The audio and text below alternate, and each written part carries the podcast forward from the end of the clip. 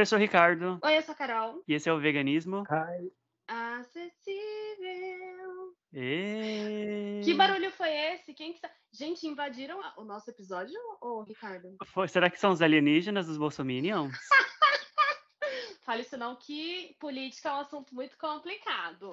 Ai, bicho, eu vi os caras chamando Deus. intervenção alienígena. Eu quase fui no meio, eu pensei em junto, assim, porque se vier, talvez seja melhor do que tá rolando no Brasil, sabe? Vocês estão ouvindo uma terceira voz aqui no nosso podcast. Eu vou deixar a Carol apresentar ele. Quem que é, Carol, que tá falando com a gente aí no fundo? Esse é o Lucas, meu colega de faculdade. Lucas, se apresente. Boa tarde, me chamo Lucas. Futuro nutricionista, né? Se Deus quiser. Vamos lá, tamo do É, eu acho que não, entendeu? Eu joguei hate. Não, mentira. o Lucas, ele estuda comigo lá na faculdade. E este episódio especial é um trabalho que a gente está fazendo extracurricular para a matéria do professor Tiago, que é Educação Nutricional. Eu acertei a matéria, Lucas? É Educação Nutricional, né? A gente já entendeu que tem o Lucas aqui, que é seu colega da, da faculdade, que também tá fazendo nutrição, que você também faz nutrição, mas a gente quer saber quem está ouvindo a gente, quer saber qual que é o tema desse podcast, já que é um podcast especial. Temos um convidado especial, que é o seu colega de faculdade, do curso de nutrição. No tema de hoje, a gente vai falar um pouco sobre a questão dos distúrbios alimentares na adolescência. A gente não quer apresentar muito dado, é mais uma conversa intimista da visão que nós temos, como eu sou adolescente, não mentira, é que a gente passou por isso nos anos 2000. O Lucas, por ser mais novo, ele tem esse parâmetro de como que é hoje, como que a introdução do iFood na nossa sociedade, as dietas da moda, afetam a Exatamente. alimentação do adolescente, né, Lucas? Exatamente, concordo plenamente. Nessa fase, né, da adolescência, é, pirando para adulto, é uma fase muito complicada, pois é a fase que, como posso dizer, é, como já tá no, no tema, né? É tudo quer virar moda. E é al- algo tipo que não pode se comparar um ao outro, né? Que vai de metabolismo para metabolismo, de corpo em corpo, nunca vai ser igualmente aquilo que você tá vendo e tá se iludindo. E existem vários tipos de dietas na moda, tipo, tem, tinha aquela da low carb, que é uma dieta que é, acho que é das que a gente vai falar a mais famosa de todas, né? Você vai cortar 100% do carboidrato. Já me falaram sobre essa dieta. Um amigo meu, ele falou que não aguentou. Depois ele conseguiu perder uns quilos a mais no, no começo do, do tempo, porém Hum, um tempo depois ele voltou a comer e comeu é, exageradamente. fala- fala- exatamente E é isso que a gente aprende muito na aula, né? Tanto a professora Vanessa quanto o Tiago, ele fala muito disso, que a dieta da moda, de fato, ela faz as pessoas perderem peso. Mas acabou a dieta ali, ela vai ganhar tudo de novo, porque não existe. Um- é, não, não que a dieta não funcione, ela funciona, mas não é o caminho adequado. E aí, essa questão do fazer a dieta e depois engordar tudo acaba frustrando a pessoa, né? O melhor caminho é a reeducação alimentar. Ô, Lucas, você, por ser mais novo, eu quero jogar a bola pro Ricardo agora. Ricardo, você, morador de Osasco na sua época de adolescência, como que era essa questão com o peso? Era, não era tão tranquilo assim, porque eu sempre fui magro. Eu sempre fui magro. Minha adolescência inteira, minha fase adulta agora, eu sou magro, né? Sou considerado um homem magro. Ah, mas na minha adolescência eu era mais magro do que eu sou hoje. Então, assim, eu me sentia muito mal com o meu peso. Sempre me senti muito mal com o meu peso. Eu pesava, sei lá, 56 quilos, uma coisa assim. E eu sou uma pessoa alta, sou um homem alto. Eu tenho quase 1,80m. Então, sempre foi, foi difícil para mim. Eh, eu sempre sofri muito bullying por causa de do meu peso, né? Por ser magro. E eu comecei a comer mais carboidratos e também fui no endocrinologista tomar um remédio natural, que na- eu nem lembro o que que é o remédio hoje, não posso falar qual é o nome porque eu não lembro mesmo, mas segundo o, o médico, era, era, uma, era uma forma de transformar o meu apetite, é, que, que o meu apetite fosse maior do que ele era na época. Depois que eu comecei a tomar esse remédio, eu engordei um pouco, sei lá, uns 10 quilos, mas mesmo assim eu nunca engordei muito. Então, assim, eu continuo sendo um homem magro. Foi difícil para mim e em questão de alimentação também era bem difícil para mim porque minha mãe nunca fez um banquete pra gente. Então era a minha mãe sempre com- comeu muito bem em casa. E O, que eu quero dizer com comer bem? A gente sempre comia muito verde, muita salada. Minha mãe não gostava de fazer carne vermelha, então a gente comia muito frango, muito peixe. Então não tinha muita gordura, muita coisa processada em casa. Então, obviamente, para engordar, né? Eu não tinha todo esse esse acesso a comidas muito gordurosas ou com muitos carboidratos. Mas felizmente hoje eu não tenho problema nenhum com isso, continuo sendo um homem magro. Não ligo muito para a questão de, sei lá, ai, tem, tem que ser padrão, né? Porque a gente sabe hoje muito bem que a academia é uma das coisas essenciais na vida das pessoas. Na minha, tanto faz, tanto fez. Vou alguma vez ou outra, mas para mim, tanto faz, tanto fez. Mas na minha adolescência eu sofri muito por conta do bullying e por conta dos outros meninos acharem que, ai, nossa, como você é magrela. E não, obviamente, todos os apelidinhos eram por conta do meu peso. E você, amiga, como foi para você? Pausa dramática, né? Olha, eu acho que eu tenho uma história muito parecida com a do Ricardo, né? Porque eu era muito magra e eu sempre fui alta. Eu tenho 1,75 de altura. E posso estar mentindo para um, para mais aí, mas tudo bem, ninguém está sabendo. Aqui fica só entre a gente. Mas, é, você fique quieta, Ricardo. Não vem desmerecer a minha altura. Mas assim, eram uns apelidos bem tenebrosos, assim, né? Porque eu era muito alta e eu tinha um cabelão, então Ave Maria, eu não gosto nem de lembrar, porque eu sofri um bullying lascado, assim, uma história muito parecida. E hoje é, a, a balança inverteu, né? Porque hoje eu tô no sobrepeso. Mas eu era magra porque o biotipo também, mas eu seguia muito a dieta da moda. E a dieta da moda, na nossa época, a minha e do Ricardo, era, ai, quer emagrecer? Fecha a boca. Então, eu passava muita fome, assim, mesmo tendo comida em casa, para manter um corpo magro, porque, ah, eu tava com fulano e fulano, eu era tipo namoradinha padrão, e se eu engordasse, não ia querer ficar comigo. Então, eu segui muita dieta louca, né? E para manter o peso, para emagrecer. E a, a, chave vira, né? Hoje eu já trato, venho de uma compulsão alimentar. Eu como porque eu tenho ansiedade, eu tenho depressão, porque eu tô triste, porque eu não tô fazendo nada, porque eu tô fazendo alguma coisa, porque meu dia foi feliz, porque meu dia foi estressante. Então eu já venho desse quadro aí, mas eu faço tratamento psicológico e agora estudando nutrição acho que dá uma linkada. Mas a história do Lucas é bem diferente da nossa, né, Lucas? Exatamente. Antes de tudo, posso trazer uns números? O Brasil ele se encontra em segundo com números de maiores é, de academias, unidades de academias, com 34.509 unidades. Porém, é, não se encontra em segundo também em membros de academia. Ela fica somente em quarto, atrás de, Inglaterra, Alemanha e Estados Unidos. E tem um outro ranking também que eu estava vendo, o de obesidade, que é um dos temas que com certeza a gente vai abordar aqui. Ele fica em quarto, é, perdendo somente para Índia, China e Estados Unidos.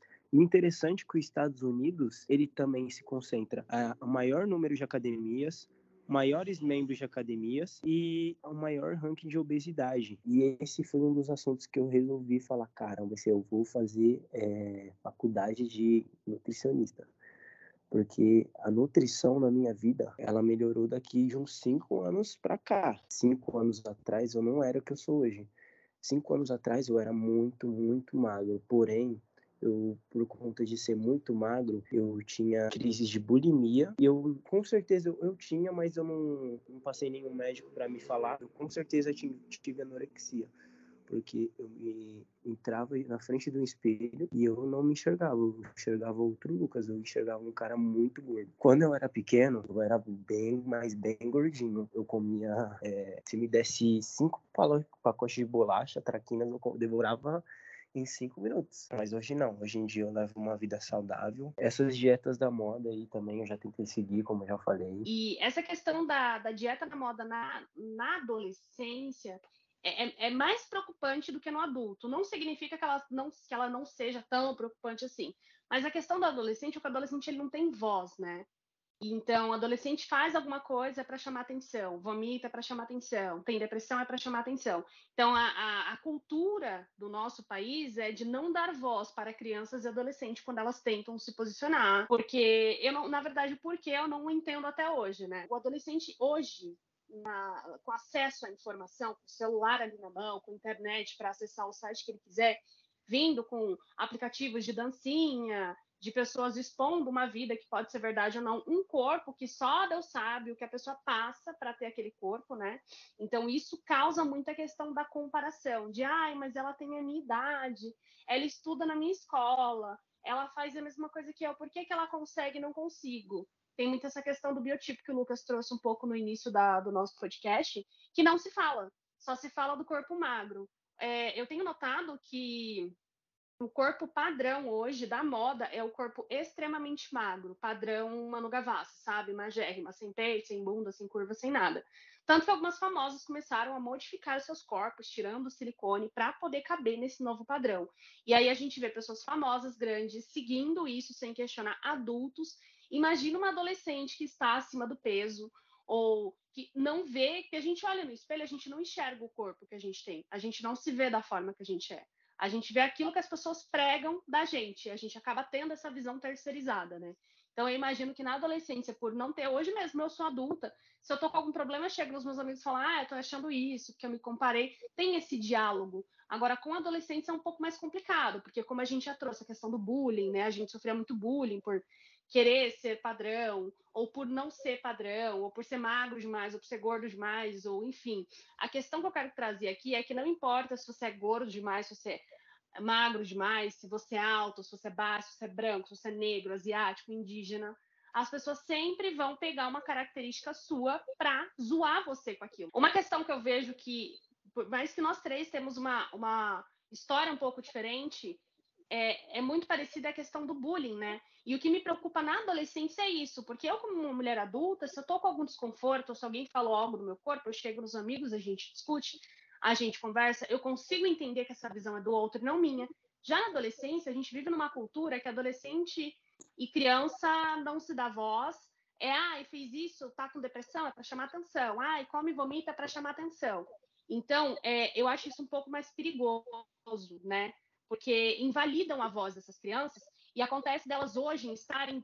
A gente tem mais acesso à internet, a blogueiros, a, a, a, a, redes sociais diferentes, com pessoas com corpos que são surreais, a gente não sabe todos os procedimentos que essas pessoas passam para ter esses corpos.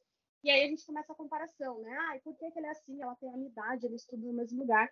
Ai, mas eu segui a mesma dieta que ela segue. E como assim meu corpo não ficou igual? É, a gente não fala muito dessa questão de biotipo. Mas uma coisa que eu quero chegar a um ponto aqui é para as pessoas entenderem que você pode ser alto, baixo, gordo, magro, branco, preto, asiático, indígena. As pessoas sempre vão usar uma característica sua para te zoar. Então, eu nunca também. tá bom para ninguém. Então, a ideia desse episódio é mais para trazer o adolescente para um local de acolhimento e entender que não tem nada de errado com o seu corpo. E que as pessoas, elas sempre vão falar você tendo um corpo padrão ou não. E que o bullying não é certo, você não está errado. Ah, eu sofro bullying na escola, eu acho que o problema sou eu. Não, não é você, nunca foi você. E você tem que pedir ajuda sim. Se você tem algum distúrbio alimentar, se você sabe que aquilo você não consegue lidar sozinha, sozinho ou sozinha, e vou falar no, no, no neutro também, eu acredito que você tem que buscar uma pessoa da sua casa de confiança para você conversar sobre isso e procurar uma ajuda. E tá tudo bem procurar uma ajuda. Você não não é uma pessoa ruim por isso. Exato. Essas coisas, né, essas coisas que acontecem, né, Rica? A culpa não é nossa. Exato, a culpa não é nossa. Sofrer bullying não é culpa nossa. É, essas projeções que as pessoas fazem delas mesmas para as outras pessoas. Porque assim, uma pessoa quando sofre bullying, é, ela está recebendo uma projeção de uma outra pessoa e a pessoa, ela é uma pessoa machucada que ela também sofre bullying de outras pessoas e ela fica reverberando, ela fica multiplicando problemas, esses preconceitos, esses bullying dela em outras pessoas. É, essa proximidade do adolescente com a internet é uma terra meio que de Mordor, como diz o, o, o Ica, né? Porque a sensação que eu tenho é que é uma terra sem lei, as pessoas elas têm um aval para falar do seu corpo, do seu cabelo, de como você fala, de como você não fala. E para adolescência estar tá inserida e crianças também inserida nesse meio, eu acho que dá um medo, porque as pessoas elas não perdoam. E eu mesma, por ser eu como uma mulher adulta, passo por isso sempre, de ah, você tem que falar sim, você está acima do peso. O Ricardo também, o Lucas também, a gente passa por isso. Então, é, sempre tentar acolher essas crianças e adolescentes, tentar conversar, porque o primeiro passo do adulto é tentar se comparar e, e comparar a dor e o sofrimento. A gente não consegue sentar e ouvir ah, não, mas porque na minha época eu passava por isso, fazia faculdade e era simpática, sabe? Então, é, não tentar comparar sua dor com a dor daquela pessoa, daquela criança, adolescente que está falando com você. É colher, ouvir e acolher. Porque às vezes nem tudo é sobre você. Às vezes a pessoa ela precisa daquele momento, ela precisa conversar. O nosso podcast está disponível em nove plataformas: Spotify, Deezer e tantas outras. Se vocês tiverem alguma dúvida, pode mandar e-mail para a gente no veganismoacessívelbr.gmail.com. Não esquece de seguir o nosso Instagram, ele está meio parado, está morto, mas pode seguir lá, que é pode veganismo acessível BR lá no Instagram. Muito obrigada pela participação, Lucas. Espero que a gente tire 10 nesse trabalho, porque se a gente não tirar, a culpa é sua. Agradeço muito e quem passa direto é busão. quem passa direto é busão? a gente vai capengando nas DP, é brincadeira, calma. Muito obrigada, gente. Beijinhos. Muito Tchau. Tchau. Tchau, é nóis.